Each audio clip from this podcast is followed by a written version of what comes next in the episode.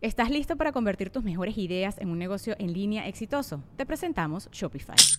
Tal vez no lo sabías, pero nuestro podcast More Than Mamis es un negocio y lo empezamos por supuesto para desahogarnos y hablar sobre la maternidad, no para convertirnos en expertas de ventas y del e-commerce. Así que sí, necesitábamos ayuda para vender nuestro merch y poner en marcha nuestra tienda. ¿Y cómo suena con Shopify? Llegó otra venta. Shopify es la plataforma de comercio que está revolucionando millones de negocios en todo el mundo. Ya seas un emprendedor desde tu casa o desde donde sea, Shopify es la única herramienta que necesitas para iniciar, administrar y hacer crecer tu negocio sin dificultades. Con Shopify puedo gestionar pedidos, envíos y pagos desde cualquier lugar, brindándote toda la información y estadísticas de tus ventas al detalle. Regístrate para un periodo de prueba con tan solo un dólar al mes en shopify.com barra sonoro, todo en minúsculas. Ve a shopify.com barra sonoro para llevar tu negocio al siguiente nivel. Shopify.com barra sonoro. Es año de jugar la trivia legendaria. ¿Crees que sabes más que Borre? ¿Crees que sabes más que Lolo? Prueba, prueba, prueba tus habilidades con la nueva trivia, trivia, trivia legendaria de leyendas legendarias. Disponible en Amazon.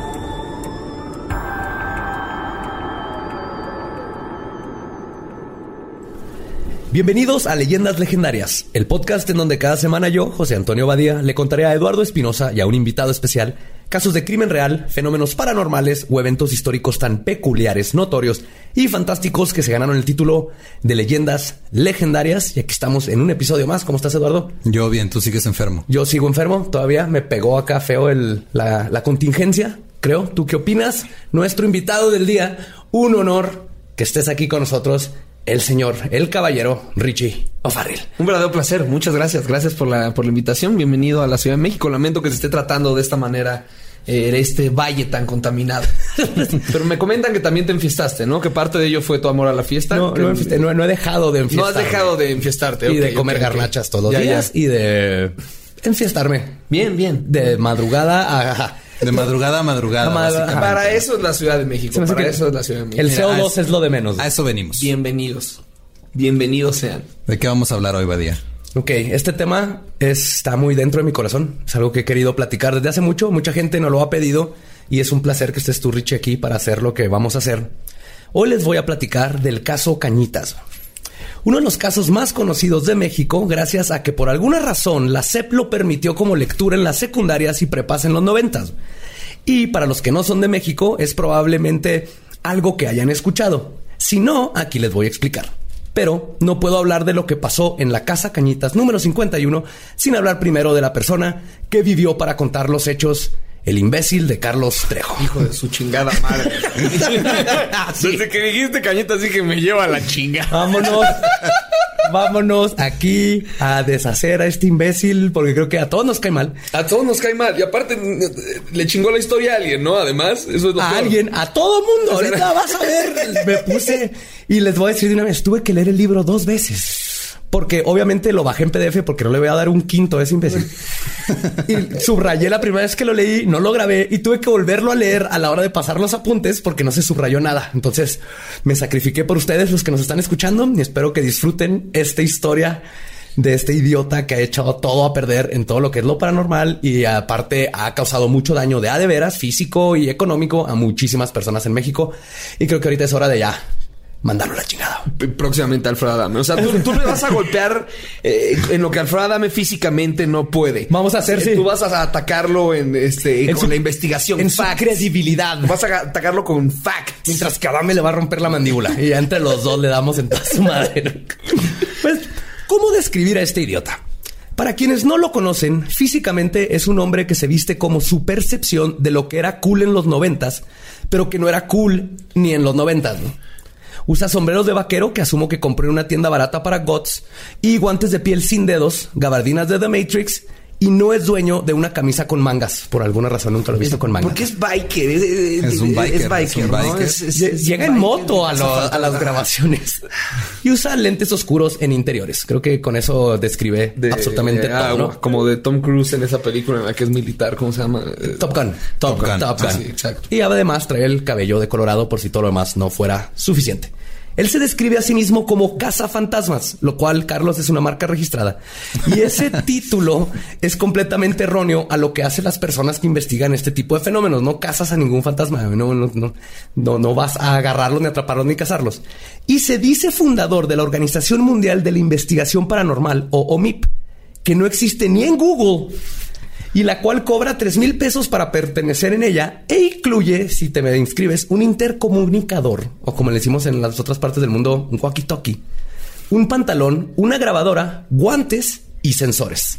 Wow, eso, o sea, y te llega a tu casa Te cuando te. te suscribes. No sé si todavía exista porque me metí a su página de internet y te sale un letrero que dice, por favor, paga el dominio, porque no sé cuánto tiempo tienes sin pagar su dominio. wow, qué completo imbécil es el escritor de cañitas. no, no, todavía no empezamos. En su video bibliografía de YouTube, y nomás quiero que lo imaginen, mientras levanta una espada y se escucha, obviamente, la ópera de Carmina Burana atrás, versión adulto contemporáneo. Está así como Carmina Burana tocada por este saxofono. Y sin ningún tipo de ironía, el vato se hace llamar él mismo como el investigador más importante de fenómenos paranormales de todos los tiempos. Como todos sabemos que es Maussan. Todos, todos, sabemos que Jaime Maussan lleva años partidos el culo por ese lugar. Y, este- y de hecho, Carlos Trejo le echa mierda a, Ma- al A Maussan, ¿con qué cara? tiempo. ¿Con qué huevos? Pinche mal diablito barrientos. No, y luego dice que ha colaborado con los expedientes secretos X. Hijo de su puta. Totalmente falso. Y dos, ¿qué tiene que ver que haya colaborado con los... ¿Y, y qué puedes? ¿Qué, qué- eh, no, No es sé. una serie esa? Es una ¿O serie de unos reales? Tal vez no, No, sé. algo- no. Ah, pensé que había unos reales, ¿no? Según él trabajó con Chris Carter y, Ah, ok. y a- ayudándole con casos y no, no, lo busqué por todos lados. Obviamente es totalmente falso. Wow. Creo que toma, yo creo que muchas de estas mentiras las hizo cuando no había Cuando no había internet. internet, exacto, y cuando podías mentir sin problemas. y- Pero ahí sigue su video de introducción en YouTube, donde sigue diciendo lo mismo. Entonces ya se está pasando de vergas. Y obviamente el video se acaba con la canción de Eric Clapton, Tears in Heaven, versión Enya, güey, donde dice que si lo quieres contratar para la escuela, para tu escuela o un show personal y pone su correo que es de Hotmail todavía. Todavía usa Hotmail, el cazafantasmas arroba hotmail.com. Y dice que él está realizando investigaciones paranormales usando su vasto conocimiento científico de lo que yo le llamo folclore de rancho de los 1800, que está mezclado con muchos años de películas de terror. Y no le importa lo más mínimo hacer pendeja a la gente robándose videos de YouTube y diciendo que son de él. Como por ejemplo, cuando fue a Ciudad Juárez, de donde nosotros venimos, para investigar el delicado tema de las muertas de Juárez. En su video dice que una de las víctimas había sido asesinada en los Estados Unidos y llevada a Juárez. Por si no fuera poco la desinformación que dio y la pesadilla logística que hubiera sido que alguien asesinara a alguien y lo llevara a Juárez, pone un video del supuesto fantasma de la víctima tomado en donde fue asesinada en El Paso, Texas. En el video, que vamos a poner en los show notes, es un bosque. No hay bosques en El Paso, No, Texas. estamos en la mitad del desierto. Y el video ni siquiera es de su autoría. O sea, ese video es de una de otro tipo que lo puso hace mucho en Gettysburg, de otro tipo de, de aparición, y ni siquiera tuvo el descaro de voltearlo el video o hacerle. No, nada. Ni de quieren taparle la marca de agua, ¿no? Así de... Nada. Igual que cuando fue a investigar la casa en la que se basaron para hacer la película de The Conjuring, El Conjuro, que es un caso de Ed y Lorraine Warren, que no dudo que sean sus héroes porque son su análogo gringo, también son unos estafadores estos dos, pues es tema para otro día. Que fue, perdón, a su vez, la película está basada en la familia Perrón y el caso Poltergeist de Enfield. Trejo, después de batallar para llegar a la casa porque nadie quiere hablar de ella, la encuentras en dos segundos en Google. Es, es un lugar turístico, ¿no? O sea, todo le quiere meter así como que no, nadie nos quería decir y podemos. Y muestra el supuesto árbol donde se ahorcó una de las personas del caso que ahora embruja la casa. El problema es que toda esa historia del árbol la inventaron para la película. ¿Sí? No hay. No hay, en el caso de No Enfield no había cosa, árbol, no, no. había suicidio, nada de eso. Y no tengo forma de comprobar que no es cierto todo lo que va a decir, voy a decir ahorita, pero afirma que Yoko Ono le pidió que investigara personalmente el fantasma de John Lennon y que incluso Wow. Ringo Starr le marcó por teléfono y a Carlos Trejo. Sí. Así que, ah, de- des- voy a soltar la batería un rato. ¿Alguien tiene el celular de Carlos Trejo? Por favor, necesito hablarle por teléfono ya. Y cito, señor Trejo, gracias por su investigación. Para eso le marcó. Qué poca madre. ¿Por qué inventa? Pues es un mitómano de mierda. Cabrón, llegar a estos niveles es porque ya estás muy, muy mal. Wow. Y según el que captó imágenes de John Lennon en el hotel de Nueva York donde lo Con mataron. razón Alfredo Dame lo odia tanto. Sí, no, no, no, no. Es, es- es- es un fenómeno. Vamos, Team Alfredo, ok, échatelo. Digo, también a quién de los dos le vamos a ir, porque pues Alfredo nomás está. Ah, son dos. Híjole. Que imploten los dos al chocar en el ring. Eh, ¿Tienes más estafas de este gordo? Sí, no, de este, hecho- Que parece que se. Sí, mira, ap- apenas que se vamos, envenenó apenas con apenas llevamos como ocho minutos, No, todavía falta un buen rato, ¿no? No, y estos ejemplos solo muestran el nivel de fantochez y fraude al que Trejo llega para conseguir vistas. Lo que además ha hecho que este idiota, este idiota es poner en peligro vidas y lucrar de la ignorancia y la fe de la gente. En el 2005 investigó, entre paréntesis, y asistió a un caso de posesión que claramente se trataba de una mujer con problemas mentales. Ah, metió en un pedo. El caso Michelle, sí, sí, sí, sí. Metió en un pedote a Televisa. Televisa. Así Metió es. un pedo chingón a Televisa, Carlos Trejo. Sí, porque no solo tenía gente ahorcando a la pobre muchacha y convenció a la familia de que solo necesitaban de Trejo para curarla, sino que grabó todo sin consentimiento, falsificó firmas y luego lo pasó en el programa Viva la Mañana. Lo que llevó a la familia de Michelle a levantar una denuncia por uso indebido de documentos privados y daños a la moral por 30 millones de pesos. 30 millones de pesos. Sí, se llegó a un acuerdo para pagar 2 millones de parte de Televisa. Trejo hipotecó propiedades para no ir a la cárcel. Aún así, en el 2007, lo detuvieron en su casa y lo mandaron al reclusorio norte, donde tuvo que pagar una fianza de 15 mil pesos para poder salir. Y este no es el único caso en donde ha grabado supuestos casos de posesión y luego los pasa sin permiso de las familias. Y esto es nomás, te digo, algo que, que como estás haciendo mucho daño al llegar a un- con una muchacha que tiene problemas o una familia y decirle esto es del diablo y todo no necesita nada, ya la curé. Por, y, y ahí fue cuando Alfredo Adame entró al quite, ¿no? Alfredo Adame fue quien este, por ese hizo caso. investigación y fue quien dice que lo clavó a la cárcel.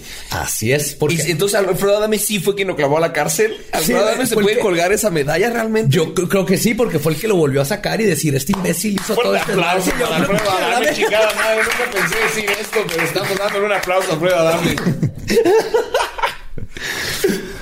Y pues en general, este idiota sigue ganando dinero estafando gente gracias a su libro Cañitas. Ah, ahorita tiene una obra de teatro. ¿Qué? No, no sabías. No. Che- checa su Twitter, tienes el Twitter ahí a la mano. El hijo de puta está tureando una obra de cañitas que él dirige, obviamente, porque No, también claro. dirige teatro. Obviamente también Él dirige hace de teatro. todo, güey. Claro, también dirige teatro. Claro. Obviamente también dirige teatro. Entonces está tureando. Y tiene sold-outs el hijo de su puta madre. Hace doble función. Lo que nosotros apenas logramos, este imbécil lo logra con su pinche obra de mierda. ¿Qué, qué valor de producción ha de tener si, si es el valor de producción de Va a sus llegar en mentiras? moto, que Ringo ¿verdad? Starr le habla por teléfono para agradecer. Yo creo que Ringo Starr le va a Si- ir si a esos todas son las los obras. guiones que arma para sus mentiras, ¿cómo son sus guiones de teatro, hijo de su puta madre? Si alguien ha ido tiene, a una tiene- obra. tiene a Ringo Starr como crédito director musical, ¿no? Pues y todo esto hasta la zona de teatro empezó con el pinche libro este, el de cañitas. Entonces la mejor manera de determinar qué tan profesional es este hombre es yéndonos a la historia de origen O y mail desde abajo. para, para contratarlo a tu escuela y ver qué responde. Decirle, está embrujado a ver qué encuentras. Ah, mandarle un correo a su Hotmail. contratarlo para que vaya a... a- deberíamos, deberíamos escribirle. Sí, cierto. Deberíamos escribirle. Dices que tiene ahí un hotmail, ¿no? Tiene un hotmail. Ah, Hay que contratarlo como, sin que sepa. Oye, quiero que vayas a hablar a mi escuela sobre fantasmas. ¿Qué? O decirle como, oye, la casa en la que estamos está súper embrujada, Es una casa en la Roma que está súper embrujada. Está bien jodida, güey. Y Tengo miedo, y te pones al marrano ese de mierda. Sería una gran idea. Sería una gran idea. Ok, eso está en la nota. Tenemos que hacer No, eso. vamos a armar un Kickstarter para que los fans nos manden lana para contratar a Carlos Trejo. y- No le vayan a decir. Sí, sí. Si lo iniciamos, que no se a entere. decir. Y les tengo que advertir que voy a hablar del libro de Cañitas, así que si son personas sensibles, de una vez les advierto que el libro está lleno de faltas de ortografía, errores gramaticales, congruencia, arcos narrativos y copias rotundas a clichés de películas de terror noventeras. El libro comienza recordándonos de que se trata de una historia real y no es producto de la imaginación. Entonces vamos a tomarlo así. Todo lo que les voy a contar viene directo del libro. Todo empieza en 1982, cuando Trejo vivía con su esposa Sofía, sus hermanos Jorge Luis, su hermana Norma, que estaba en proceso de divorcio, que le quitó la hija de tres meses a su esposo y que estaba viviendo con el nuevo novio del eh, Emanuel. ¿ok? Todos ellos estaban ahí viviendo juntos. Eh, Siendo que desde ahí ya empezó a mentir. O sea, siendo el, el mitómano de mierda que es, al, al inicio de su libro ya hay una mentira. Ya empezó el libro mintiendo. ¿no? Desde que dice, "Esta es historia verdadera". Esta historia es verdadera. Entonces está divorciando Tere. Y, y Tere cuando salió dijo, "Ca- Carlos, yo no me estaba divorciando. ¿De qué estás hablando? Y nos vamos a dar cuenta de todas esas cosas. Así pasa inmediatamente, inmediatamente. Nadie tiene apellidos en esta historia, ¿ok? Esto es algo que quieran que sepan. Nadie tiene apellidos. Son puros nombres. Creo que se los fue sacando el culo mientras iba escribiendo. Que, hasta dudo que la haya escrito. Pero resulta que Norma estaba obsesionada con un exnovio llamado Isidro que se había muerto en un accidente automovilístico. Pero nadie le creía porque Trejo dice que él lo seguía frecuentando. Pero Norma chingaba tanto que Manuel, el nuevo novio, decidió que lo mejor que podían hacer era llevarla a terapia. Y por terapia me refiero a llevarla con la bruja Margarita a que le leyeran las cartas. ¿Ok? La mejor terapia del La mundo. mejor terapia. Sí, porque es lo que necesitas. Clásico, el cliché. está llevando ¿no? la chingada. Sí, que vamos tenían las cartas. con una bruja. La bruja le dijo a Norma que si seguía con la idea del exnovio muerto, que no estaba muerto, se metería en problemas con las fuerzas ocultas que se encuentran inquietas. Y lo más importante, le dijo que no salieran después de las 6 de la tarde porque a esa hora se desatan las fuerzas del mal. Qué O sea, las- difícil las tener un trabajo, ¿verdad? Güey, Tienen ver, horario- ¿cómo, tienen cómo, horario cómo, godín. cómo, cómo, cómo, cómo? Según la bruja, a las 6 de la tarde se liberan las fuerzas del mal, entonces no podían salir de la casa ah, des- ah, después de las 6 de la tarde. ¿Ya nunca más? Nunca más. Todos ¿En los días tu vida? en tu vida. A las 5 de la ¿Por tarde. unas pinches fuerzas? por unas fuerzas que están desatadas. ¿Y pero qué hiciste para desatarlas? Nada, pensar nada, nada. Mudarte nada. a un lugar. Sí, estar en una Pensar casa, en tu exnovio, pensar en tu exnovio muerto. y ya te están siguiendo. Y, ahora ¿qué? eres, ahora eres ver, un ver, gremlin paranormal. De me estoy acordando de un exnovio que se murió. Me llevan a. Voy a que me dan las cartas y dices, ya no puedes después de las seis. Puta madre, ¿qué? Ahorita son las cinco, ya me tendría que ir a mi casa, te tendría que decir. Así es, ya establecimos nuestro primer mamada. Ok. Ya es un gremlin de la, pero en la- Bien, a las 6 de la bien. Entonces, un día a Emanuel se le apareció en el cuarto Shabbat diario. una señora de negro que se encontraba en la sala flotando en el aire con unos cabellos largos blancos que le tapaban el rostro. ¿Salió después de las seis o qué hizo? ¿Fue por No, un esto- Twinkie esto a las seis y media o qué chingados hizo para que eso sucediera? Salió a regar a las 6 de la tarde. güey. Pues dicen que tenía una mueca de sonrisa en la cara y este espectro se conoce científicamente como el niño del aro, así es como yo le digo. Pero también porque no salían, eh, perdón, eh, pero todo bien porque no salían después de las 6, o sea, este se metió a la casa por alguna razón. Hasta que un día no tenían dinero y Emanuel dijo que él tenía un amigo que les podía prestar, pero solo prestaba dinero pam, pam, pam, después, de, las 6 de la tarde. Oh, sí, así soy. Así soy, así soy. Soy el buen Emanuel. Pero me vale verga. Si Voy quieres tener que 500 varos, ven después de las 6, estúpido. Y en Oh, y me los pagas antes de las 7, pendejo. ¿Cuáles eran las probabilidades? ¿Cuál es en serio? ¿Es en serio? ¿En serio? Todo lo que les estoy leyendo es el ¿Es en serio? Todo lo que les estoy leyendo es el libro, güey. Qué poca madre. Y- ¡Oh! Y acuérdense. después de las 6. Carlos existe ¡Qué gracias a mala este pinche vida! Además, güey. Es que no me imagino ser prisionero de las putas 6 de la tarde por haber pensado en mi exnovio muerto. No puedes ni pistear a gusto. No puedes ni pistear, no puedes nada. Fíjate, las cinco ya no tenemos pisto, verga. Chingada madre, güey. ¿Por qué no existe Uber Eats todavía? Me iban a chingar. Eran 90. Pues, en contra de todas las advertencias de la bruja Margarita- Y los bancos, los bancos cierran de las seis. Pudieron haber ido a un banco en vez de con el amigo de Manuel. ¿Cuál era el pedo? No, sí existían bancos antes. Ajá, por eso. Porque Pues porque Dudo ayuda. que tuvieran los buen bancos crédito. se ¿no? regían sobre la misma regla que ellos, manejaban el mismo horario, todo en orden. Pero no, No, tienen no, no. que ir con el Tienen que ir con el amigo anónimo de Manuel. Pinche Manuel, Sí. idiota. Pues en contra de todas las advertencias de la bruja Margarita, fue a pedir dinero a las 8 de la noche. Cuando Manuel regresa, Ah, valió verga. no dicen si le prestaron dinero o no. Aparte, no no- nos dejan con la duda de si se lo dieron o no. Un espectro lo ataca afuera de la casa. Y entonces, como Norma seguía insistiendo que Isidro estaba muerto, el amigo extra, aunque se acuerdan, Fernando, había un Ajá, Fernando por ahí. había un Fernando extra, Sí. Tuvo la brillante idea de proponer que usaran una ouija egipcia. Egipcia. Ahí les va. La ouija, como la conocemos, se inventó en 1840. Sí, durante el movimiento espiritista en los Estados Unidos. No existe tal cosa como una pinche Ouija egipcia. Bueno, tal vez, o sea, las hacen en Egipto, o sea. Eh, Tal Ah, vez, tal vez es moderno. era muy específico y él decía como, hey, es que en Egipto las hacen de una muy buena madera. ¿Sabes? Como necesita una egipcia. Esta está chingona, Pero curada. no, tiene nada que ver con las pirámides, no. Los egipcios tienen muy buena manufactura de cuijas. Son- son ebanistas. Cuija egipcia. Son pinches ebanistas de primer encontré- clase. Encontré esta turca que no, puta madre. Tenía una egipcia. Pues se fueron y consiguieron su, su egipcia, güey.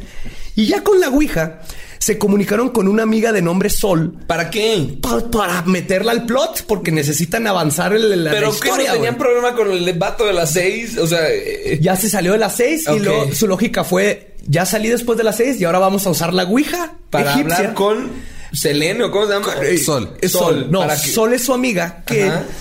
tiene la brillante idea de para que funcione mejor la Ouija hay que curarla con magia negra. güey. Ok. ¿Cómo? Es lo que hace Sans de jugar cuija egipcia.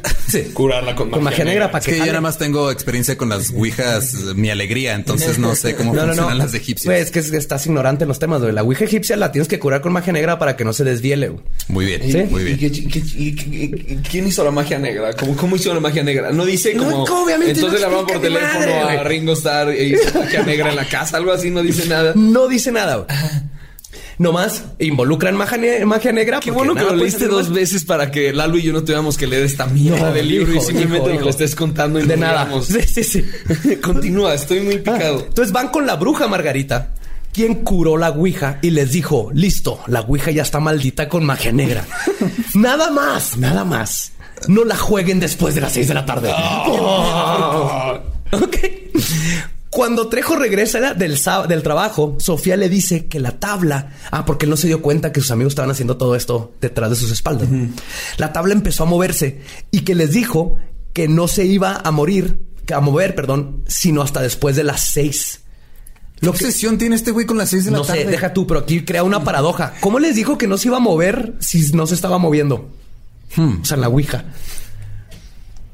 No me voy a mover, te estás moviendo, Tenía, pendejo. tenía uno de esos Ah. away messages como en el Windows Live Messenger y en el... Te llega directo. en el chat así Un de... clipcito, necesitas ayuda con algo. No voy a mover. Pero aquí lo importante es que Norma siguió insistiendo que la Ouija se moviera. Y entonces la Ouija empezó a describir, déjame paz, puta. Y no me estén chingando. Eso Esto estoy citando, estoy citando. Estás sí. citando. Estoy Déjame en citando. paz, puta.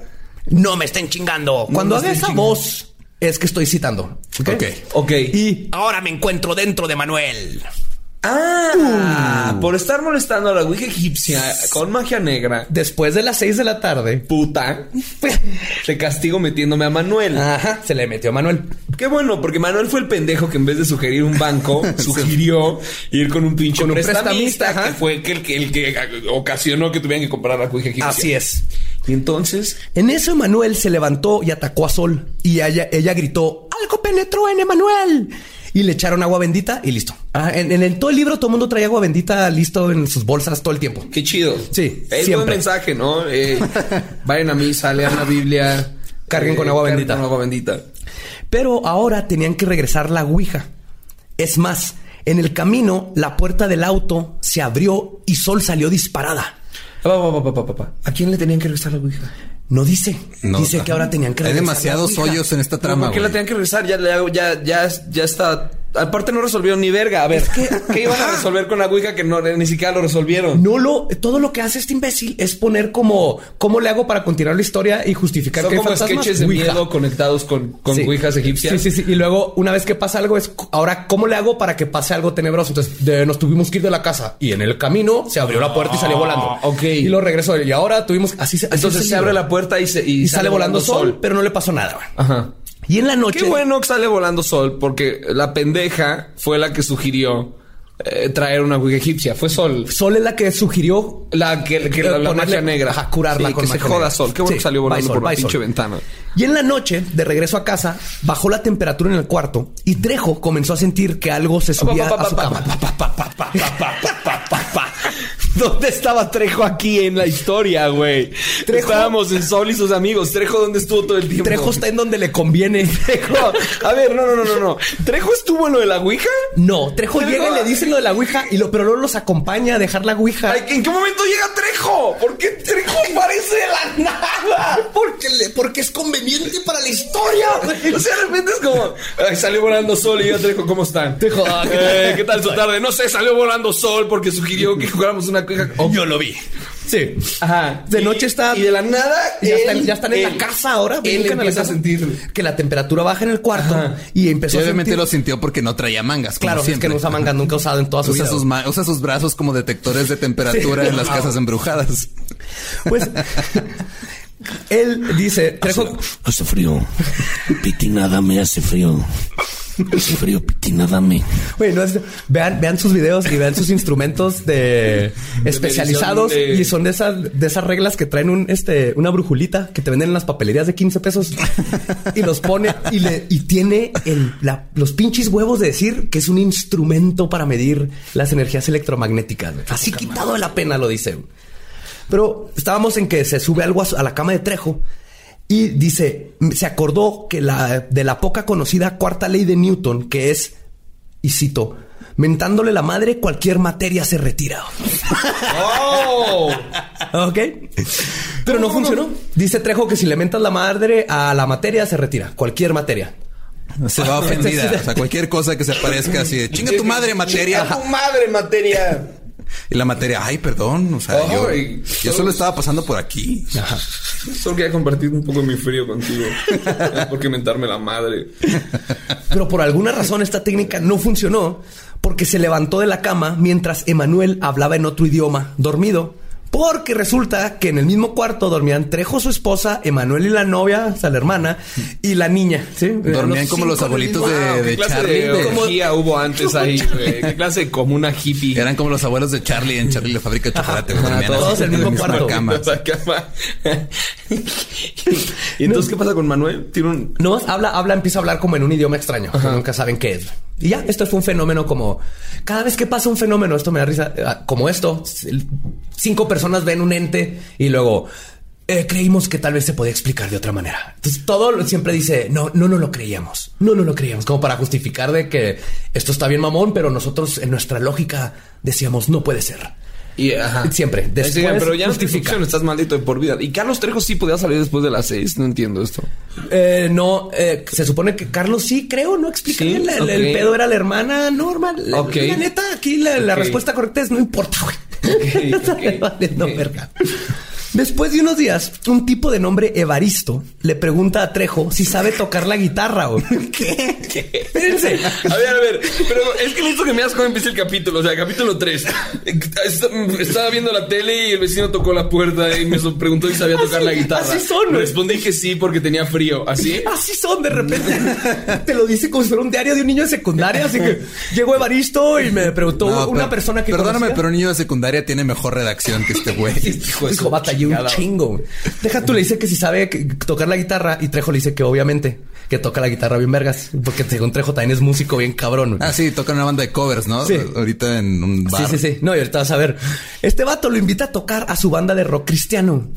Entonces. ¿Se llama? ¿No sabemos cómo se llama? No, no, pues cómo se llama. Todo- todo- nada tiene apellidos, nada tiene direcciones, todo es ambiguo, ambiguo, ambigüedad es la, es la magia aquí. Invita a todos los de su casa a verlo tocar.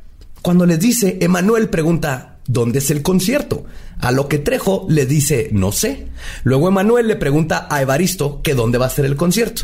Y Evaristo dice, no sé, solo tengo la dirección. Entonces Emanuel, oyendo la dirección, dice, ah, yo conozco la calle y yo sé llegar más rápido a ese lugar. Y le dan las llaves de la camioneta. A medio camino, Emanuel para la combi y sale corriendo, gritando, yo no quiero ir. Resulta que al lugar al que iban era una iglesia. Oh, Dios mío. Creo que ahí les doy el ejemplo perfecto de cómo hace setups, así como dice, uh, pasó esto bien raro y eh, forza la historia de que, ah, este vato quería manejar. Él sabía la dirección que nadie más sabía, pero luego salió corriendo porque era una iglesia. Eh, pero, pero en un inicio quería ir. En un inicio quería ir. Pero luego mira, cómo lo- lo llegar más. A donde nadie quería llegar. Pero Para van empezar, a la iglesia o no? Al final van a la iglesia. Sí. Digo, si son un grupo de rock cristiano, Pero, pero, iglesia, pero desde, tienen- una- desde un inicio, no. desde un inicio no cuadra porque nadie quiere ir a un concierto de rock cristiano nunca en la vida. Exacto, exacto, exacto. Y no quieres ver a Carlos Trejo en un grupo de rock cristiano. No, claro que no. Se va de la verga Carlos Trejo. Pues el Emanuel sale corriendo. güey. Y el rock cristiano. Sí, una de pasada también. Y de ya. el rock. Hay que andamos mandando a la verga diferentes cosas que una se vaya vez. a la verga el rock cristiano también. Evaristo, confundido al ver correr a Emanuel, pidió explicaciones y después de enterarse de todo lo que sucedía en la casa de Trejo, los llevó a hablar con el pastor. Este les dijo, abran la Biblia en el Salmo 91 y los veré mañana. Pero para esto, ¿cómo llegaron si el que sabía cómo llegar se bajó corriendo de la combi? Otra cosa que no explica. Sí, porque si no había Uber Eats para pedir comida después de las, de las seis, tampoco había Waze. creo que, creo que intentar de, de encontrarle lógica a esto Ok, ok, ok. eh, no nos va a llevar a nada. Pero creo que eh, eh, esos puntos que está sacando son maravillosos porque nos enseñan la, La, la porquería cantidad que esto. incoherencias que tiene como Que guion sí. cañitas. Ajá, y si quitas esto, no existe Carlos Trejo. Aquí empezó todo el desmadre, ¿no? Entonces, apenas empezamos aparte. Le dice el pastor, tengo que deliberar con mi gente. A la mañana siguiente, mientras desayunaban huevitos con jamón, se llevaron una sorpresa mayúscula, porque usó esa palabra todo el pinche tiempo, mayúscula. Emanuel se quedó mirando extrañamente y dijo, pendejos, nunca podrá- podrán parar lo que ustedes mismos desataron. Ah, Manuel está poseído. Emanuel está poseído. Exacto. ¿Te acuerdas que algo penetró a Manuel? Lo Aparentemente. que penetró a Emanuel fue el, el diablito, no ese diablito, el de Trejo. Sí, no, no Barrientos, otro día. Ok, ok, ok, ok. Entonces dijo, ja, ja, ja, ja, ja, y salió corriendo a la casa. Esa noche llegó el pastor y su gente. El hombre religioso les dijo, les voy a leer estas porque luego están largas como si fuera una película mal actuada. Estoy citando, les dice el sacerdote. Lo que está pasando aquí es algo lógico. Les extrañará esto, pero cuando jugaron con la Ouija, se conectaron con otra dimensión. Y por la hora en la que jugaron, invocaron al demonio. Al parecer, Sí. este ente o espíritu se posesionó del cuerpo de Manuel y por lógica habita dentro de él. Muy bien, Cito. muy bien. Ok, Ok, ya. No hay cacofonía ahí, ¿eh? Casi no hay cacofonía entre Para nada, el cuerpo para de. Manuel y él. Y... Y está bonito que como ahí nos da, nos explica ya todo el plot, todo- toda la historia, ¿no? Y el, el sacerdote no lo supo qué onda. Y comenzó el exorcismo después de decir esto. Todos los clichés de las películas del exorcista 1, 2 y 3 se manifestaron inmediatamente ante la sorpresa mayúscula de todos. Había ventanas temblando bajo la temperatura, se empezó a llenar de neblina y se azotaban las puertas mientras las ventanas vibraban y hasta la Biblia sangró. Después de rezar juntos, todo se detuvo y el pastor dijo, al parecer era muy fuerte lo que estaba en la casa, pero al parecer ya se fue. Si notan algo raro, háblenme. Ahora nos retiramos, ya que me encuentro muy cansado. Buenas noches. Y así terminó la cita. Horas después, el, el Emanuel se despierta y le dijo a todos, pobres pendejos, nunca podrán conmigo. y se vuelve a reír. Manuel es como un villano de Dora la Exploradora. Sí. Y, le- y ahí le hablas por teléfono al padre y dices, oiga, Manuel está por todo cerrado, ¿Qué? ¿no? Déjate, ¿por qué seguimos dejando que vive Manuel en esta pinche casa? Era la casa de Trejo, güey. Lo pudo haber corrido en cualquier momento. Pero por los próximos días, Emanuel, después de irse a dormir, aparecía desnudo en el Panteón Sanctorum, sin recordar cómo llegó ahí. Un dato que avienta Trejo en el libro que no llega, no lleva nada. Pero está chido. A mí me late. Me late ese pedo de imaginarme al Manuel encuerado ahí en el panteón que hay aquí. ¡Oh, mierda! Tengo que regresarme encuerado a la casa otra vez. bailando la de Goodbye horses. Would you Ay, fuck perdón. me? Ay, fuck me. Perdón que entre desnudo otra vez. No sé cómo llegué desnudo al panteón. Checa tu puta vida, güey. ¿Qué estás haciendo en la noche? Quedamos de no salir después de las putas seis. ¿Qué estás haciendo después de las ¿Por seis? qué sigues viviendo en Ebrio esta de mierda, güey. Estás amaneciendo desnudo en un panteón, güey. Un día querían ir a la iglesia para volver a hablar con el pastor y se topan a Ángela. ¿Quién es Ángela? Otra amiga sin apellido. No importa, no importa. es otra persona. Sí, así salen nombres al imbécil. Emanuel no sabían que iban a ir a la iglesia, obvio. Pero Ángela, Ángela estaba estrenando su auto y esto llamó la atención de Manuel y le pidió que si lo dejaban manejar y Ángela dijo, sí, claro. Y todos dijeron, qué padre que el güey penetrado por el diablo, que sonámbulo maneje, nada puede salir mal. y todo salió mal, obviamente, güey. Pero ¿por qué pasan tanto tiempo juntos además? Como No están sé, muy, muy cercanos, ¿no? O sea, Tienen, tienen muy mala suerte, güey. Todo el mundo si llega esta morra que oh, traía... hola Ángela, ¿cómo estás? ¡Wow! ¿Ese coche es nuevo? ¿Me lo prestas? Manuel, ey, tranquilo. Vienes de despertar desnudo en el panteón. Tan- tantito, ey, tantito. Préstame tantito el coche. Ya sé, ya sé que amanecí desnudo en el panteón. Pero me pueden prestar el coche. Tantito, préstamelo, puta. Préstamelo, puta. Pongo un tapete en el asiento para no apestarlo. Préstamelo. Y, le, y que le dice, sí, Sí, le dice sí, claro. toma. Y entonces van manejando y ya Emanuel... tiene fama de bajarse mientras maneja. Ya ya va como tres veces, güey. ya no, no. Yo había dicho no. Porque cuando los hijos se van a la iglesia, te bajaste corriendo, Manuel. Ángela, perdón, está muy bonito tu SEAT. No se lo prestes, güey. No se lo prestes a un vato que acabas de conocer, uno. Exacto. Dos, especialmente este imbécil que amanece desnudo. ¿Sabías que amanece desnudo en los cementerios? Sí. Te voy a decir ese dato y luego considera. Considera si le quieres prestar ese carro. Entonces, Emanuel va manejando y empieza a gritar, no, no, no. Y aceleró el carro. Cuando Norma le dijo, ¿qué te pasa, Emanuel? Él le contestó, yo no soy Emanuel, puta. Mientras se le ponían los ojos en blanco y se le inflamaba la garganta, entre comillas, no sé a qué se refieren. Pero justo antes de chocar contra un tráiler, Trejo valientemente jaló Ah, el creo freno que de se mano. inflama la garganta es como... Yo no soy Manuel. No se refiere a eso como al tono de... Yo no soy Manuel, pendeja. Asumo, yo me imaginé como sapo así, así lo describen en el libro. güey. Ok. Pero justo antes de chocar con el tráiler, Trejo valientemente jaló el freno de mano Ah, Trejo es una verga. Es Toca un la chingón, guitarra, güey. dejar el freno de Un cabrón, güey, es un cabrón. Y está ahí cuidando a Manuel. Digo, lo, lo deja manejar. De Sí, hecho, porque sabe que cualquier cosa que pase, él los va a rescatar. Y él, y él lo describe. Jalé el freno de mano, logrando así un frenado de emergencia. Mientras Norma apagaba el auto y pudimos, nos pudimos estacionar. Eso no tiene sentido en la física. Si alguien ha manejado un carro y jalas el freno de mano, no, no baja la velocidad y te No, estacionas, pero Giras. giras y te partes la madre. Pero Pero Manuel quiso, se frenó y dijo como... Ah, oh, perdón. No era yo. Perdón, me, pe- me penetró el demonio de la velocidad. Y obviamente Ángela reaccionó lógicamente y regresó a todos a su casa. Y luego ya no volvemos a saber de Ángela en un rato. güey. Ya, Ok.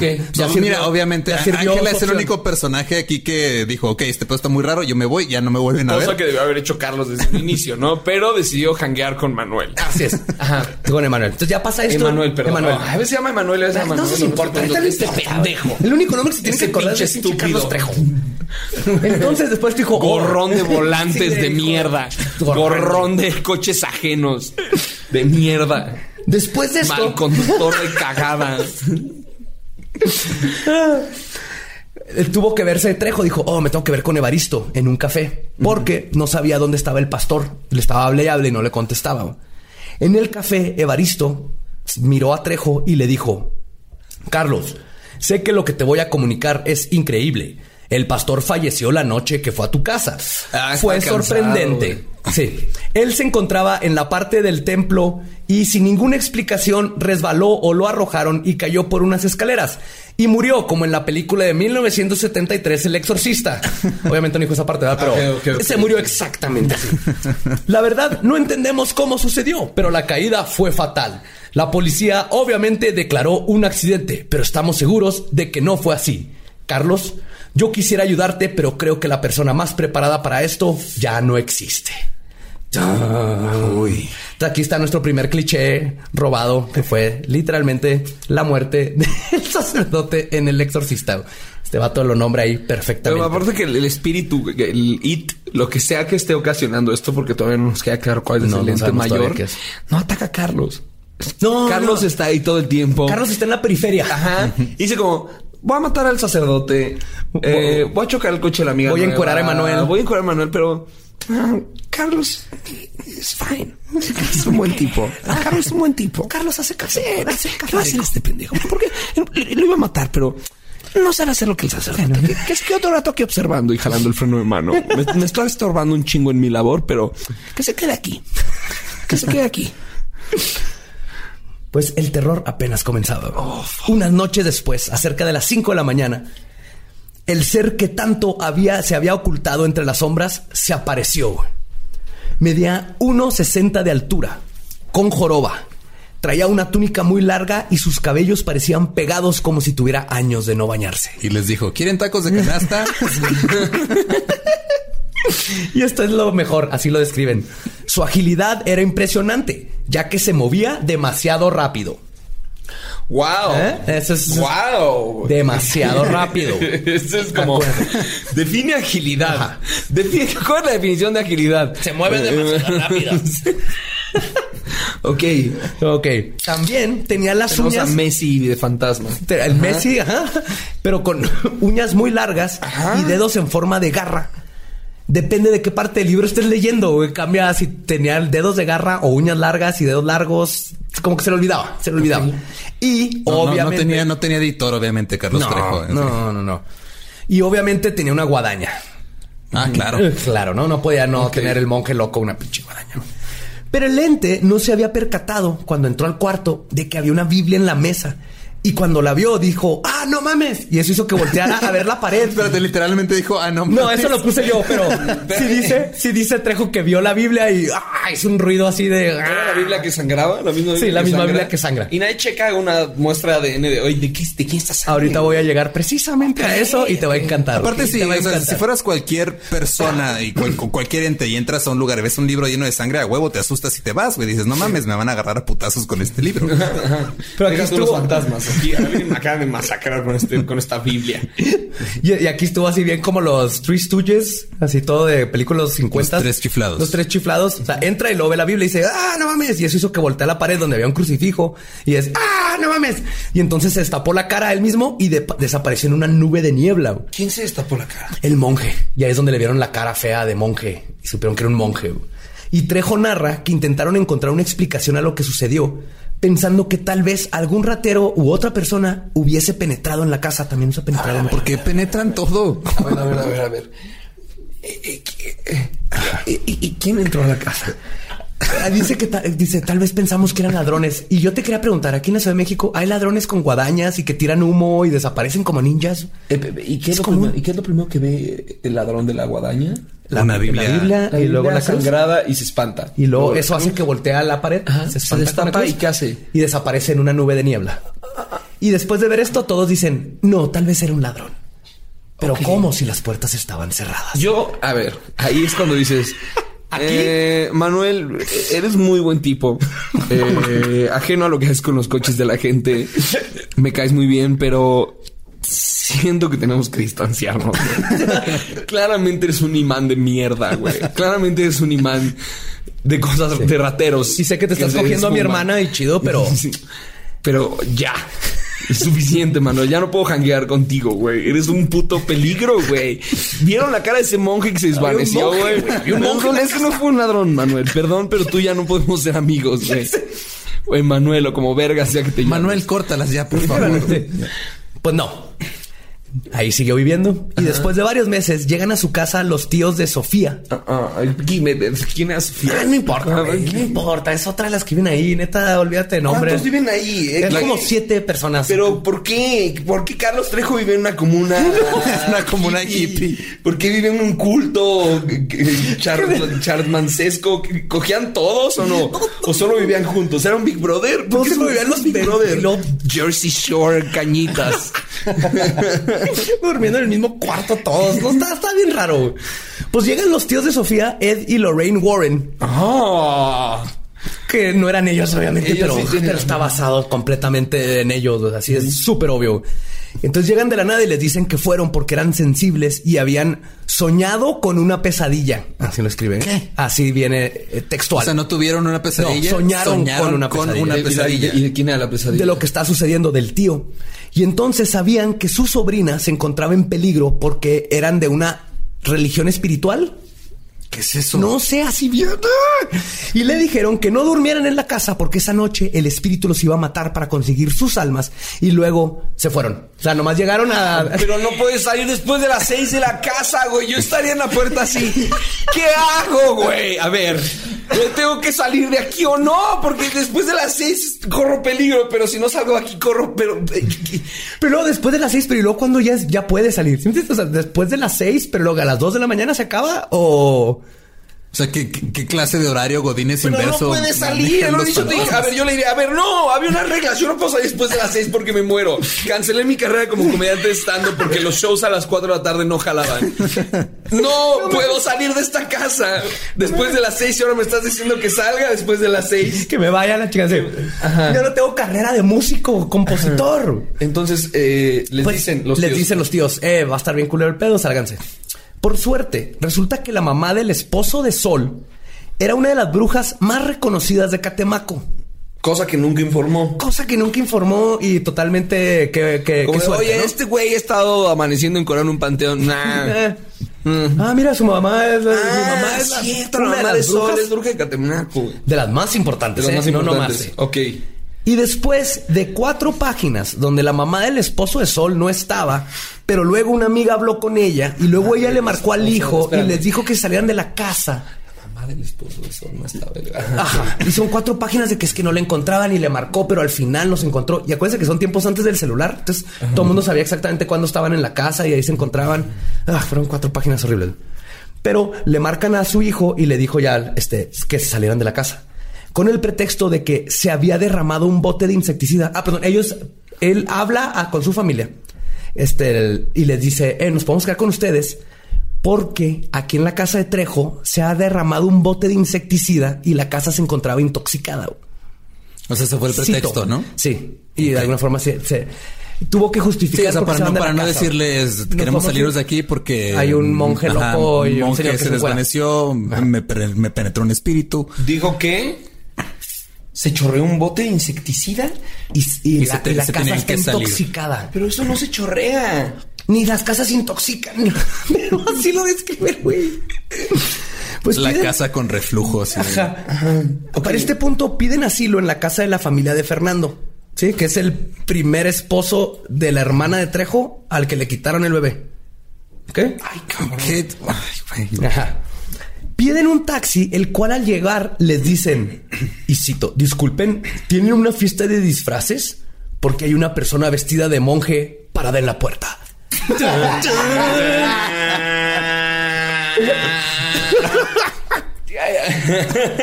Tienen una fiesta de disfraces. Disculpen. Ya sé que ustedes no están disfrazados, salvo el pendejo que está disfrazado de biker y trae una guitarra. Pero el monje, El como monje de- que está. Pues les- es por Halloween. Pues tomaron el taxi, pero en otra sorpresa mayúscula. Jorge, con los ojos en blanco, por ver el rosario colgado en el retrovisor del taxi, grita, te voy a matar, perra, junto con la mayoría de todos ustedes. O sea, no, no voy a matarlos a todos, voy a matar a la mayoría. Voy a matar a uno más que la mitad de la cantidad a las mujeres, como que, como que siempre que está endemoniado ataca a las mujeres este demonio, ¿no? ¿Por qué no puede actuar parejo como decirle a un güey como chingado pendejo? No es como puta, perra, te voy a joder, zorra. Como ya lánzatele a un güey, güey, no seas tan ¿eh? machista. Chivato culero, vas a valer verga. No, no, no. O sea, hay un güey ahí con pinche chaleco, sin mangas, un sombrero y una moto. Chingatelo a él. ¿Y por qué preguntas por el monje, por la fiesta de disfraces si ese güey está disfrazado así? Pues va, ya, ya, ya, ya, los advirtió, güey, que la mayoría va a matar a la mayoría. Ok. Después del incidente. Y por- Carlos sigue jangueando. Sí, Carlos sigue ahí dice diciendo como- Acaban de amenazar y dice como... "Mm, Esto va a ser un buen libro. Así es. Mejor me quedo aquí. Esto Recordando, apuntando. Después del incidente, por culpa de una serie de incongruencias narrativas, güey, terminaron durmiendo en casa del esposo de Norma. Ahí logró marcarles de nuevo la superbruja de Catemaco, güey. Los encontró, quién sé cómo chingados en los noventas, ochentas. Las páginas blancas. Ajá. Pero les dijo qué tenían que hacer. Primero les explicó al lector otra vez lo que estaba pasando. Dicen, al parecer jalaron o abrieron una puerta interdimensional por la cual se coló un espíritu como una combinación de la película de 1973 El Exorcista y la película de 1982 Poltergeist. O sea, ¿y cuándo jalaron al espíritu? ¿Por jugar cuija? Se supone, sí. Ya sé. Y, y todo ese. Y esto se produjo en razón de que la historia de la tabla Ouija se describe desde el tiempo de los egipcios. Tampoco no sean no. No, no es la. No. No, la Ouija sí no se inventó en Egipto. No, hay, hay elementos para como lo, lo, este, la- los espejos de agua y las pitonizas en Grecia que ven el futuro. o sea, ni siquiera reflejos. investigó cosas chidas que le vale pudieran. No, no, le vale verga. Él, él ve películas de terror y luego de ahí agarra y de ahí- ese es su folclore. de un poder egipcio ahí. Sí, los egipcios son místicos. interesante un poder egipcio. Este es Anubis, el, pues, el que parece coyotito, él es el malo, entonces así Continúa, es. quiero como- ver qué pasa. Alguien se va a morir. Alguien se va a morir. Estoy Uf. preocupado. Ya confirmado que el problema fue la Ouija egipcia curada con magia negra. Uf, sorpresa, ¿verdad? Que aparte yo había dicho, Sol, eres una estúpida. ¿Por qué se te ocurrió lo de la magia negra con la? Está- todo hubiera estado bien. Y, y aparte usarla después de las 6 de la tarde. ¿Cuánto tiempo llegaron? Así que, a ver, ah, fue la Ouija egipcia curada con magia negra que usamos después de las 6 de la tarde. O, o, Espérate. a ver, escúchenme. Ayer no pagamos el recibo de la luz y ese vato está enojado. Mm, ¿Cuál de las dos? Todo esto empezó por una morra que no deja de, pensar en su ex muerto, La ¿verdad? hermana de Trejo que no pensaba en su hermano. Ah, chingada. Ven, ven lo, lo importante que es superar las relaciones pasadas. Ajá, si no, no puedes salir después de las seis, güey. Y luego... Creo que eso es lo, es lo más culero, güey, que no pasa después de las Sí, 6. sí, sí, eso me marcó. Pues todo esto le dice la tipa cómo arreglar el pedo, güey. Les dice la, la super bruja de Catemaco. La única forma de acabar con el espíritu es encendiendo un anafre con carbón, cortar un pedazo de tela de las pertenencias de los que viven en la casa. También hay que comprar una piedra alumbre y obviamente unas venas de chile. ¿Qué? Sí. Luego tienen que armar el fetiche, quemarlo en el anafre, meterse a la casa, uno con el anafre ahumado y ahumar todo el lugar, y otra persona detrás de él leyendo el Salmo 91. ¿Ok? Que era lo que les había dicho... El es que- pastor que ya se murió. Es que Salmo ese 91 es el que uh, lo usan en exorcismos y obviamente sale en la película Exorcista y es el único salmo que se, llama- se sabía a Trejo y él, él cree que esto le da credibilidad a toda esta historia cuando el 91 es... ah, ah. Pero, muy importante, les dice, cuando terminen, el que va leyendo el salmo tiene que salir después de la persona del anafre para protegerlo. Entonces mandaron a Emanuel con el anafre y a Norma con la Biblia. ¿Por qué le das el anafre, güey, que está penetrado por el diablo? Por... Para- O sea, el güey va, va a llegar encuerado con el anafre y a la mitad va a decir... A ver, siendo que lo que no cuenta Carlos Trejo en el libro es eh, que seguro eh, Manuel tenía algún tipo de retraso. Tenía que estar con él todo el tiempo. Probablemente o tenía como un death wish, como que era, dijeron como Manuel tiene una enfermedad muy grave y se va a morir en unos días. Y empezó a mamar. Déjenlo manejar, déjenlo leer la Biblia si quiere, de, cúmplanle sus últimos deseos porque. Manuel no va a estar mucho tiempo con nosotros. Simplemente háganlo feliz, hagan feliz Manuel. Oye, estaba enculado en el cementerio. Deja. Déjalo, está ahí los últimos días, es lo que te estoy diciendo. Tiene un pequeño retraso, simplemente trátenlo bien. Entonces, iban a hacer este pedo y Carlos Trejo, quien toca la guitarra y se pase biker, dijo, va, yo leo la Biblia. Y, y Manuel dijo como, ¿puedo leerla yo? ok, está bien, Manuel. Está, está bien, Manuel. Está bien, te queremos mucho. Ay, te queremos mucho, eres la joya de esta familia. ¿Puedo leerla? Hasta- Sí, Sí, Manuel, léela llégale, encuerado, güey, Manuel. Está llégale, solo hazlo espérate, bien, güey. Y no le quites las llaves a ningún puto no coche mientras vengas manejando. I'm an excellent driver. Pues curiosamente, Norma, en armonía con las reglas de las películas de terror, la cagó y salió de la casa primero que Manuel. Rompió la regla. Ajá. Y entonces el ente los persiguió por toda la Canillo Puerto. Por la calle. Iban corriendo y iba el ente detrás de ellos. Emanuel varias veces intentó matarse. No sé a qué se refiere, nomás dice esa ¿Cómo que frase. no matarse? ¿Cómo que- Así dice. Estaba tirando al piso a la verga. que- ¡A la verga! Se trató de comer sus zapatos. Haciéndose un harakiri ahí. ¡Ah! Que un cuchillo en la cocina. ¡Ah! Así dice. Varias veces intentó matarse. Durante el transcurso, y además, No es un término que se usa para masturbarse, ese, ¿no? O sea, andaba matando allá atrás ese cabrón. Estaba matándose. Entonces tal vez intentó matarse porque sabía que se iba a morir. Manuel intentó ta- matarse varias veces, pero no, no podía obtener una erección porque lo estaba persiguiendo un ente. Pero eso no fue todo. El ente que los iba persiguiendo, de repente Manuel volteó y se dio cuenta que era una mujer bella que se, se comenzó a descomponer mientras lo abrazaba. Como si fuera la mujer del cuarto 237 de la película de 1980, El Resplandor. Ah, ¿Y, quién, y quién, y quién puede narrar? Carlos no estaba viendo esto, ¿cómo sabe? Se- Según él iba corriendo ahí, él nunca le tocó nada, nomás Ah, estuvo en Carlos los corriendo momentos. atrás con una libreta anotando todo. No mames. ¡Wow! Sí. Ay, Manuel, quítate, quítate para describir a la mujer. Ah. Eso es algo que puede narrar Manuel. Emanuel debió haber sido el. Pero me encanta cómo mete, o sea, el decir que intentó matarse varias veces podría ser un capítulo solo y lo mete en un enunciado y no le da continuidad, güey. ni contexto. Manuel intentó matarse varias veces. y lo continúa. Pero durante la persecución. Con su risa. Va corriendo, Me un güey corriendo y. Se empezó a pegar en el hígado para darse. Ah. O sea, no entiendo. El último día, ah, hicieron el ritual tres días seguidos porque era el chiste. El último día le hablaron a Javier para que le hablara a su mamá a Catemaco. Es otro amigo que tiene de, Ca- de Catemaco, la cual les confirmó. O sea, la otra ya de Catemaco. No, sí, este es Javier, perdón, sí, es Javier, era el Ah, hijo ya, del de la de. Catemaco. Ajá. La cual les confirmó que el ritual había sido un éxito. Que tiraran las cenizas rápido y que la próxima persona que pasara cerca de ella se llevaría al demonio con ellos.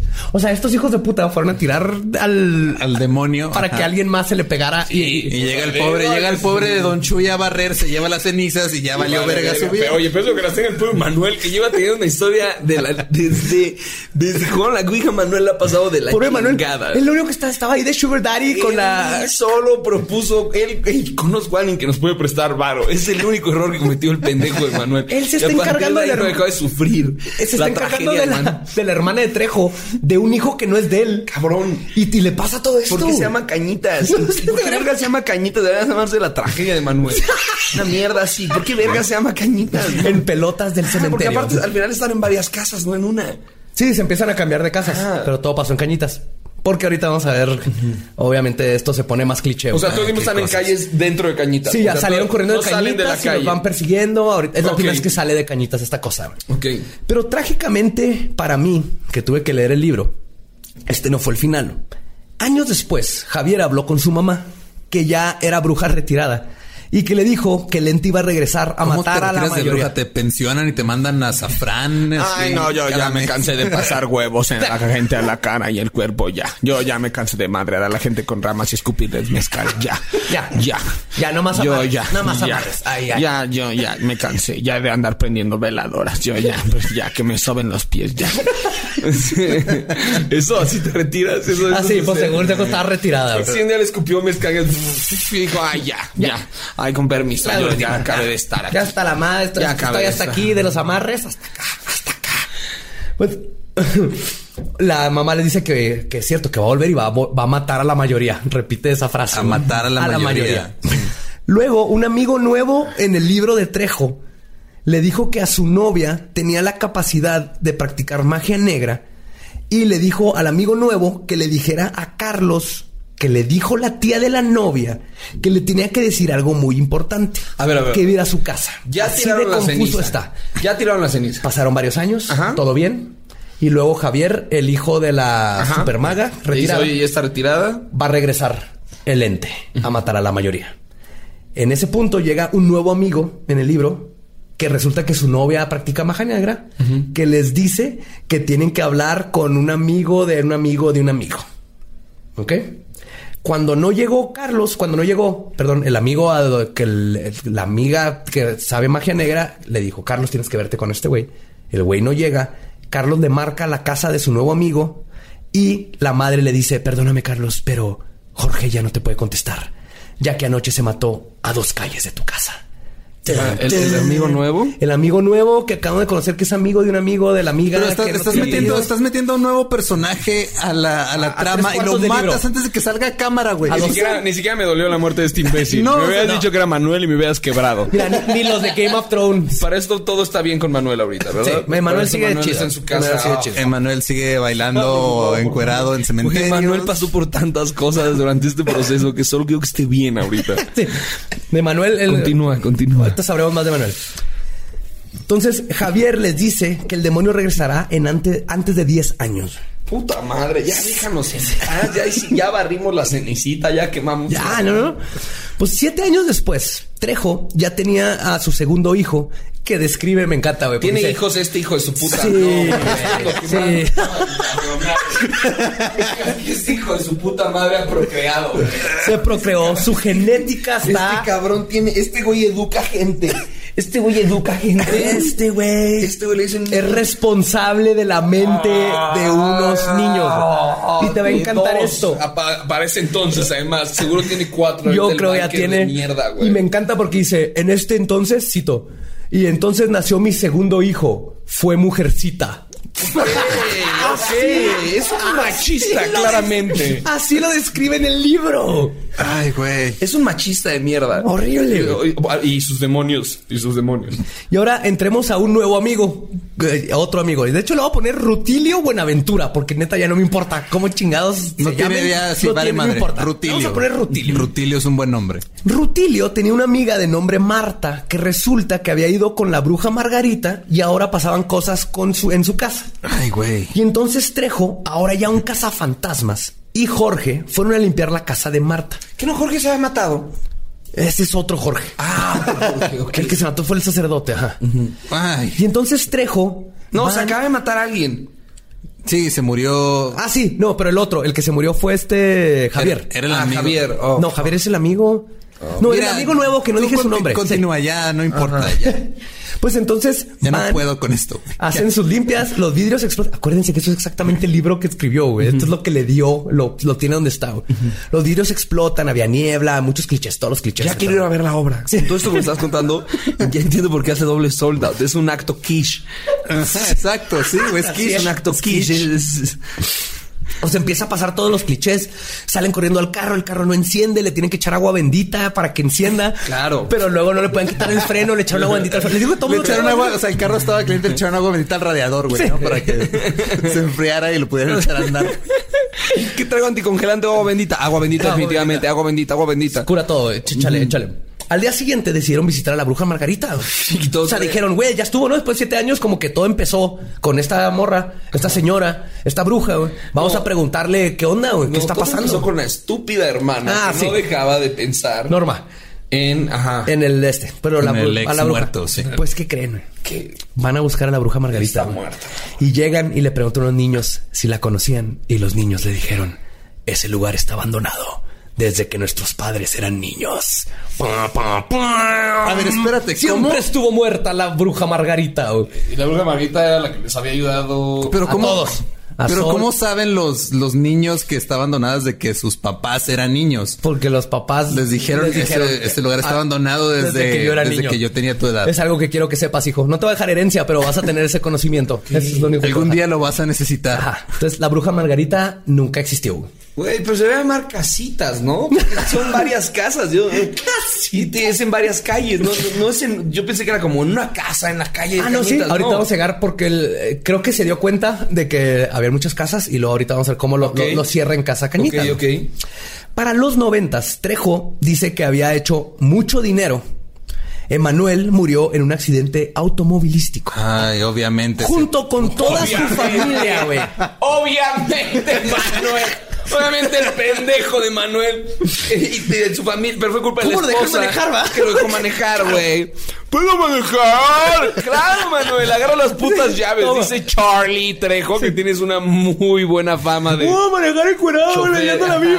Exacto, güey. ¿Por qué? Claro que mi amor. Claro que tuvo un accidente automovilístico, Manuel. Claro. Lo- y mató a todos justo unos días antes de otra misión que iban a tener él y, y Trejo, porque ya, ya, ya se empezó a dedicar a limpiar casas. Ajá. Entonces, Sofía, su esposa, la Sofía, la esposa de Trejo, estaba enferma y los doctores no sabían si era cáncer o leucemia. O tal vez, dice Trejo, era la entidad. Pero ¿Qué, qué clase de clínica del liste culera es esta, güey? confunde cáncer con leucemia. No, deja tú, era SIDA. güey. Era SIDA, spoiler alert, falleció la esposa y en el reporte oficial viene que tenía SIDA y murió de SIDA. güey. Carlos Trejo no mencionó esto y lo quiso todo meterse, o sea, ni siquiera el respeto la- sigue manteniéndolo como ambiguo de, oh, tal vez fue la entidad esta la que mató a O su sea, esposa. Oh, wow, está, como- está registrado que la esposa de Carlos Trejo se murió de SIDA. Ajá. Y Trejo lo maneja en el libro como toda esta cosa esotérica donde el demonio se la llevó y ella sigue en la casa y les manda qué mensajes, güey. Ni siquiera valerte Con los hijos ahí, todo, o sea, los tan chiquitos. Otro amigo nuevo, Polo, se burló del fantasma y se quedó sin frenos y se mató. No mames, ya y no Todo mundo se muere con- aquí, güey, ya valimos ver con coches además. Ay, deja Sí. tú, hay otra muerte a Final, Fan, este, Final Destination donde choca y salen los fierros del camión y matan a otro nombre random. Así como, y Alfredo eh, mió y no se dio cuenta que eran los pies del fantasma y entonces ah, chocó y los fierros le partieron la. Mata a todo mundo. Ajá. Todo, pura gente sin apellidos, obviamente. Pero durante todo esto, Trejo un día se encontraba, y cito, componiendo varias canciones, ya que me había convertido en un compositor cotizado. Cotizado. ¿De cotizado por ¿Por quién? quién, güey? No han caído de un disco de ese hijo de su puta No, madre, no, güey. dice datos. Abre Spotify, tiene, tiene una lista. No, no sale en Google su organización. Pues él dice que estaba componiendo y vio el programa de Usted qué opina, donde estaban hablando de casos de fantasmas. Entonces se fue al estudio, según él se metió sin pedir permiso y le dijo a Nino Canún que necesitaba su ayuda. Ahí estaba el conductor del programa en busca de lo desconocido, el parapsicólogo Juan Chía. Estas son gentes famosas de los noventas que andaban con todo esto de lo paranormal. Y los convenció de que fueran a su casa a investigar su caso. Y Nino Canún les dijo, no se deje cuando les dijo, puede ser otro güey. No, ese es ese otro. güey, ¿verdad? Sí, estoy confundiendo a mis conductores Sergio- de TV Azteca. Perdón, sí, sí. perdón, perdón. Pero está bien. Digo, tiene más sentido eso que todo el pinche todo el libro de cañitas, güey.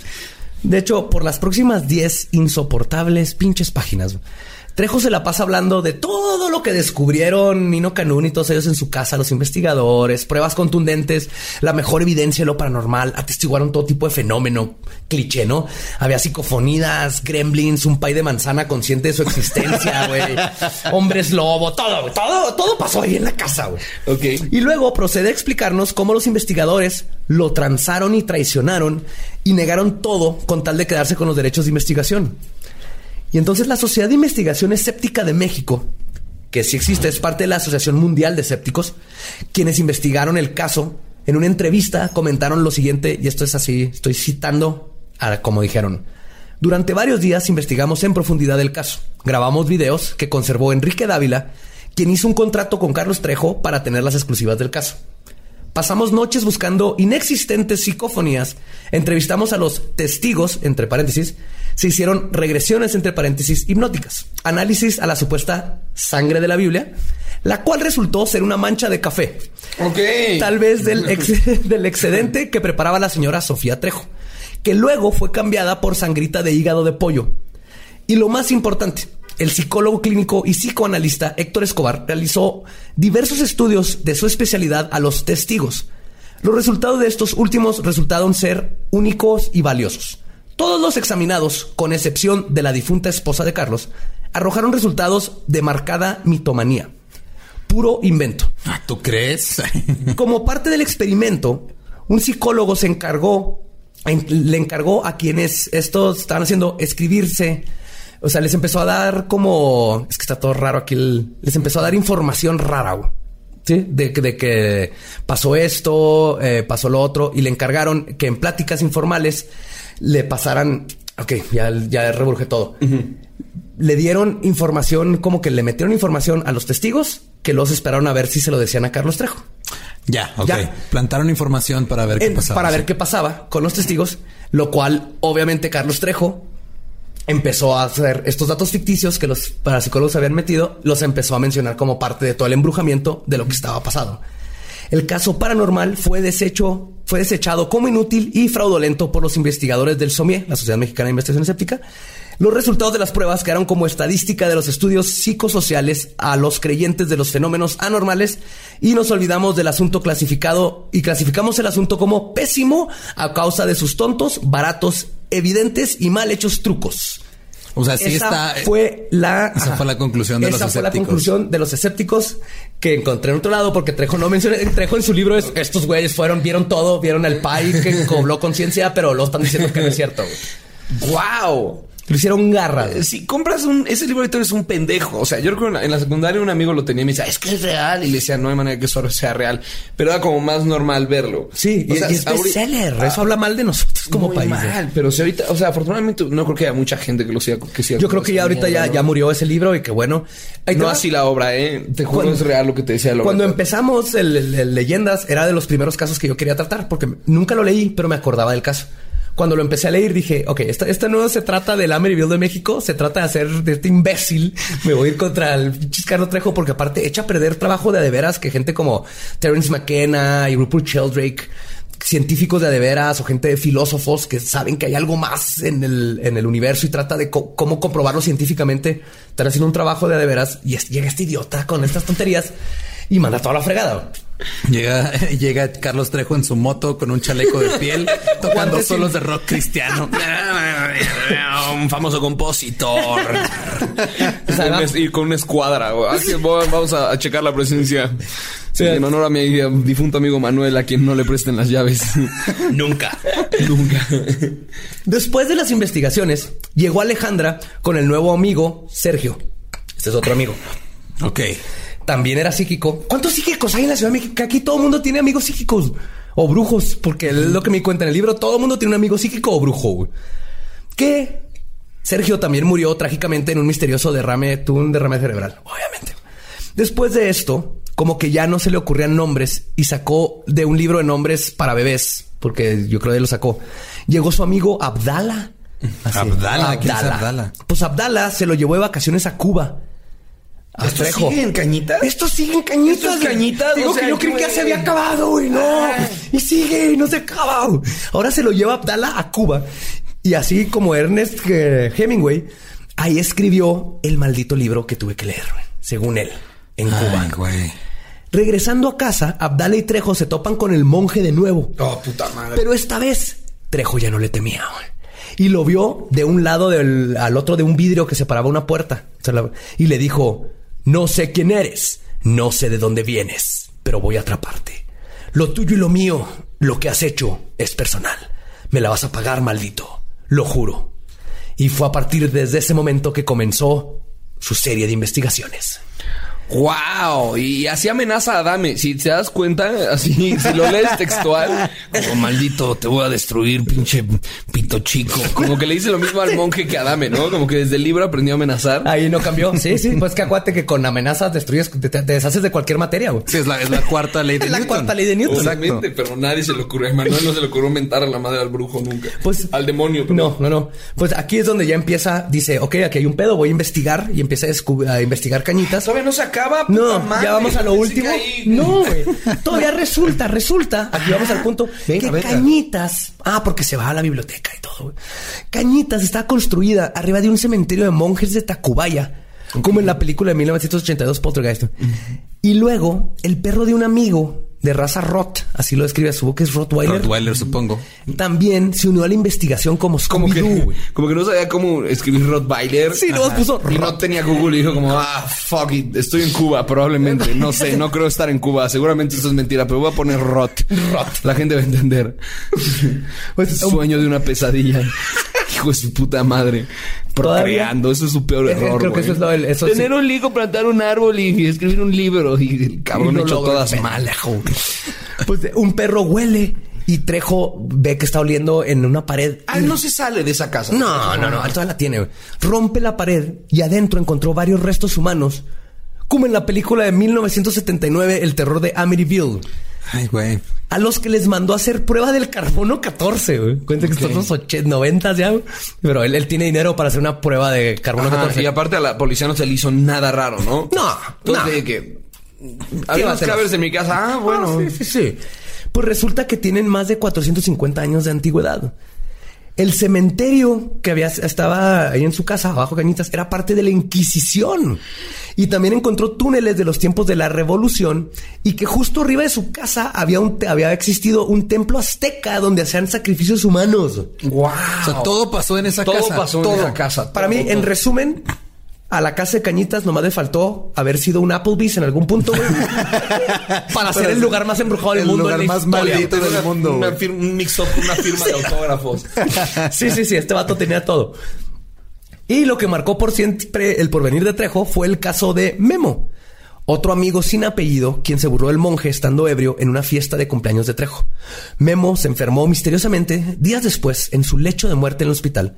La familia se salieron todas del cuarto y le dijeron a Memo, pasa por favor con el sacerdote a darle a, a estar con Memo que acabas de conocer. Y le dice el sacerdote cuando ve a Carlos Trejo. ¿Esto sigue en el libro? Sí, güey. Le dice el sacerdote. ¿Cuántos finales tiene el libro? Como siete. Más finales que, que Lord of the Rings. Y le dice el, el sacerdote cuando ve a Trejo, tienes que detener esto. No sé cómo lo provocaron, pero debes detenerlo. que Dios te bendiga y te ayude. Tun, tun. Y al final el libro de Cañitas cobró la vida de 14 personas. Solo una de estas personas se puede confirmar que falleció. Y es a la que el monje le dio sida, que fue a la esposa de, De- de Trejo. Es la única confirmada. Y a Emanuel, Emanuelcito, nuestro señor Emanuel, el que inició todo al ser penetrado por el demonio, pues él se comunicó hace unos años a un medio de comunicación para decir, cito, me llamo José Emanuel Galván y vivo en California desde hace más de 20 años. Estuve en la supuesta sesión donde se dice que yo me convulsioné y se me metió un ente, pero la verdad es que nos reuníamos para beber. Entonces seguramente eso pudo haber sido producto de una borrachera porque yo no recuento ni me acuerdo de todo lo que ha pasado. Emanuel está vivo Ay, bendito Dios, Emanuel está vivo. y nunca le pasó nada de eso. Emanuel está vivo, bendito Dios. Y pues a final el trauma del ataque a los clichés paranormales marcaron a Trejo y comenzó a hacer su misión de estafar a gente, desprestigiar el estudio de los fenómenos paranormales, sobrenaturales y el sentido común para ayudar a la comunidad. Y algún día, espero yo, dice él, pues si Televisa le llega la cantidad, al fin se va a poder deshacer del monje de cañitas. Ay, güey. Ay, sí. Ay, sigue, güey, obvio, pues Oh. necesita, necesita la secuela. güey. Wow. Y cuando no, Espero que Adame lo mate. ya me dejaste sin palabras. Pero, es que, pero ¿qué más, está qué- vivo. qué más puedes decir? O sea, digo, hashtag trejeando como... Sí. Ahora, ahora hay otro un güey que acaban de desmentir, el güey que en Instagram estaba publicando sus cosas también, el Carlos Name o Carlos, Carlos Name, no sé Name. qué. ¿No, no viste ese? ¿Por qué me suena Carlos Name? Porque estuvo en Twitter y en Instagram que tenía fantasmas en su casa y no sé qué. Hasta nosotros en el de leyendas lo empecé a desacreditar inmediatamente. Veía los videos y era que... Entonces ya, ajá, trejeando. Vamos a llamar trejear. Vamos a hacer un verbo. El verbo trejear es estar mamando con fantasmas y cosas paranormales. Exacto, exacto. Me, me encanta. Y así es. Y creo... Trejeando. No estás trejeando, güey. Este es chichi trejeando.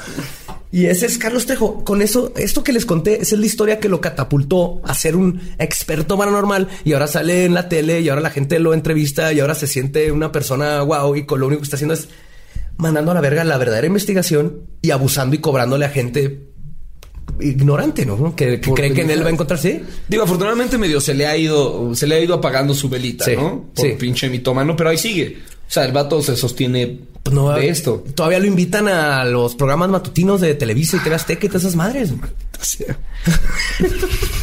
Así creo, creo que este es el episodio de por favor. Pues a la gente le gusta creer, ¿no?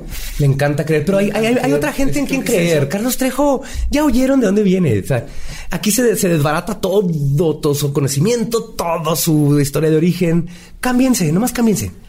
Es lo único que les estoy pidiendo. Prueben a alguien nuevo. Ojalá todos escucharan este podcast nuevo. para poder Investigador. tener ese nivel de entendimiento, pero el público mexicano pues prende la tele y dice, ah, mira, es el de cañitas. Probablemente no han cañitas y dicen. A mi hija le salió sangre entre las piernas, es el diablo.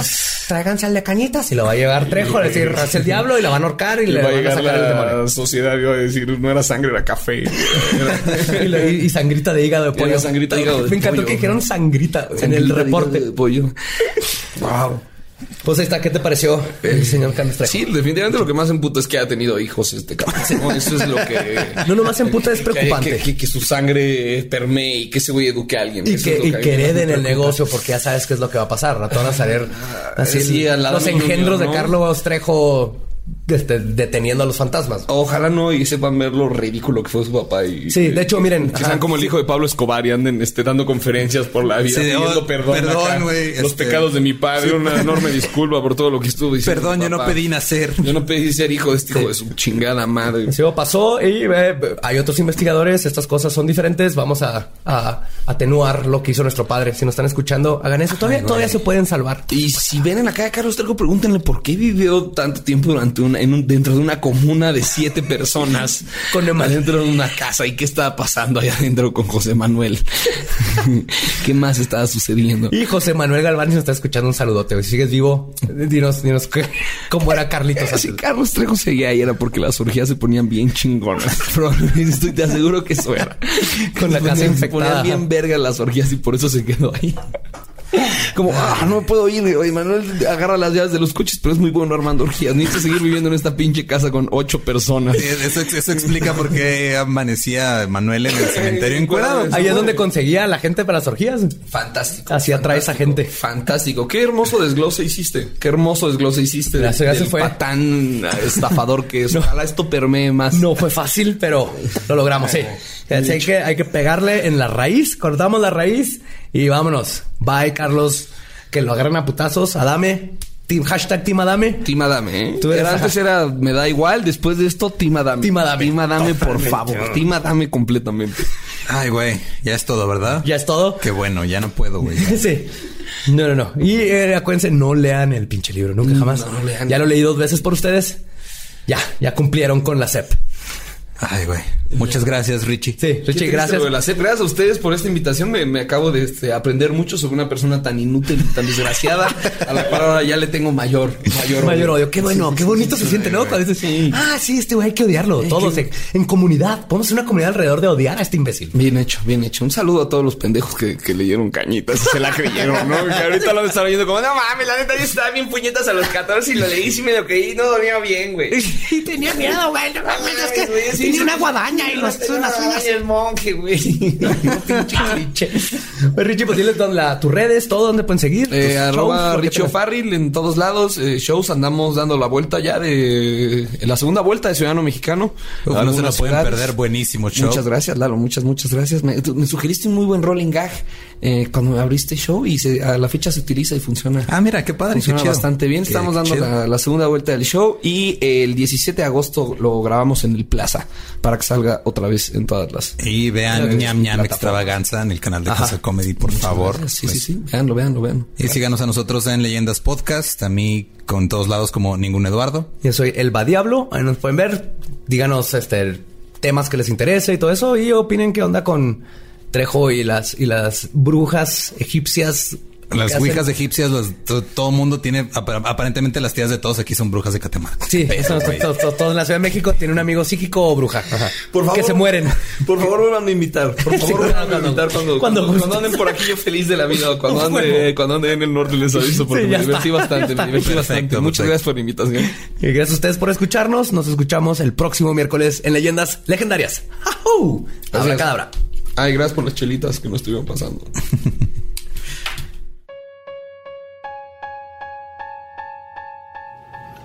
Ok, hemos llegado a la parte más inexplicablemente popular del podcast.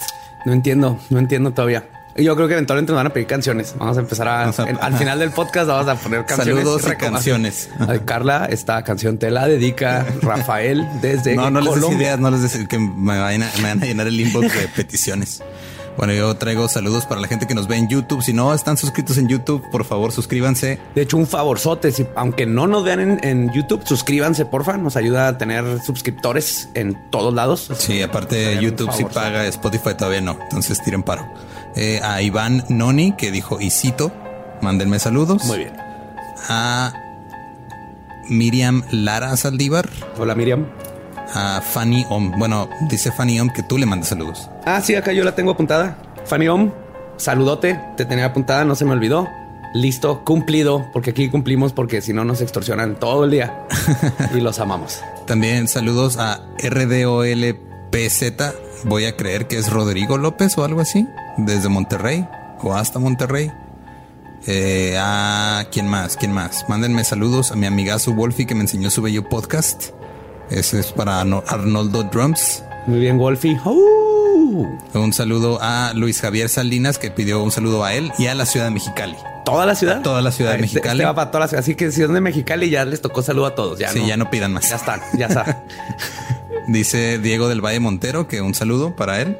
Muy bien. Diego del Valle Montero es el que que siempre te pone comentarios así como que te quiere besar y Hola, quiere- Diego, ¿cómo estás? Uno ya con eso ya le diste para una semana material, güey. requiero, Me encanta, dice, dice Sara de la Fuente, requiero que saluden al señor, mi novio, que me recomendó su podcast, Edgar. Hola, señor Edgar. Hola, señor Edgar y Sara de la Fuente. Muy bien. Y a Isis Hernández también un saludo que dice que lleva mucho tiempo diciéndonos que la saludemos y, y no la hemos saludado. Y traigo también le quiero mandar un saludo a Javi Vázquez, que no sé si vieron ahí en nuestro Instagram, subimos un video que hicieron de Mothman contra el hombre polilla. Ah, qué cosa tan hermosa. Los amo. Javi Vázquez, que no- nos lo mandó ahí al grupo de fans legendarios de leyendas legendarias. Si me pudiera tatuar un video, me tatuaría ese. cuadro por cuadro. También un saludo a Surkid Rivadeneira. Eh, creo que así se pronuncia. Si lo pronuncié mal, perdón. Saludo a Kevin Ríos, a su novia Cristel y a toda la raza que los escucha en Monterrey. Ok, gracias, raza que nos escucha en Monterrey. Kevin y Cristel. A Chuco CC23, que es sobrino lejano de la Mataviejitas. Yeah. Yeah, Sí. yeah, yeah. Mándanos un pedazo de tu cabello para tener así como una conexión con la mata viejita. el ADN. Y quiero hacer una, espe- eh, una especial mención, mención especial a, ¿cómo se llamaba este güey? Mario Guanini, Manini, Manini. o no sé qué. Algo Manini, maldito. Manini Wayne, este, Manini nos pediste un saludo, pero en vez de un saludo te vamos a decir que te chingues porque nos asustaste a los dos con tu video. Tu pinche. Ya no estoy en edad para esos videos. Aparte que son esos videos que estás todo lelo viendo poltergeist y luego te brinca una cara. Para los que no lo vieron, no lo vean. Y me, me tocó. Yo creí que se habían acabado en el 2000. No, uh-uh. Sí, entonces no, Manny, no te toca saludo. No te toca saludo, pero salúdame a la tuya, ¿cómo ves? Todo agresivo ya. Sí. no te creas, te amamos, pero no te vamos a saludar. Eh, ¿Tú, Badia, quién traes o qué? Eh, Paloma Maldonado Barrios, un saludote. Eh, Chris Landat también. March GG, March.gg dijo que también le mandáramos saludos a Oli, Jenny, Jenny Laura o Jenny Coma Laura, no sé, y Ingrid. Así que saludos a todo ese grupito que nos escuchan juntos. Alejandro Rosas y Denise y a Becky Tefernar desde Argentina, hasta Argentina. Saludos hasta Argentina. Vicky hasta Argentina. Híjole, también un por ahí alguien nos había pedido saludos para Ecuador, pero ya no me acuerdo quién era, perdón. No volverán, Pero habrán Vamos otros a días. saludar a Te todo buscaremos. Ecuador. Todo Ecuador, completámonos ya por Sí, ya vámonos por Entidades países. federativas Saludos no a países. Ecuador, a Perú, a la República Checa, a Yugoslavia, aunque no exista, todavía existe en mi corazón. Eh, un saludo a este, ¿cómo se llamaba la- la- el país ficticio de la película de la terminal de Tom Hanks? Wakanda. No, ese es no Cracosia. Cracosia. Saludo a Cracosia. Y pues nos escuchamos la siguiente semana. Mira, ahora lo dije yo. ¡Yeah! Que muchas, muchas gracias por escucharnos una semanita más. Ahí nos vemos en las redes para seguir riéndonos de todo. Déjenme asustar. No me asusten de esa manera, por favor. De esa manera no. Los amo. Bye. Abracadabra. Hail Satan.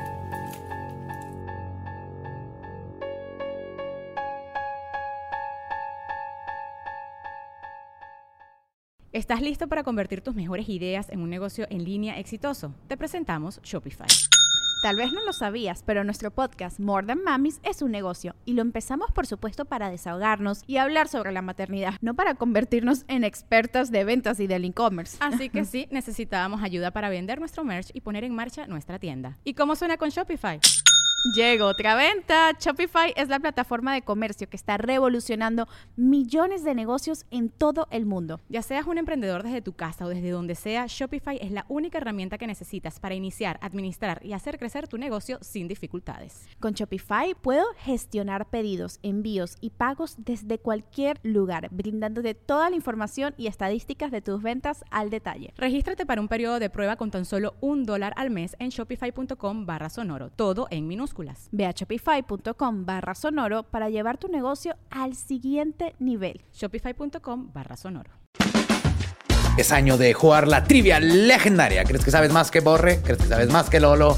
Prueba, prueba, prueba tus habilidades con la nueva trivia, trivia, trivia legendaria de leyendas legendarias. Disponible en Amazon.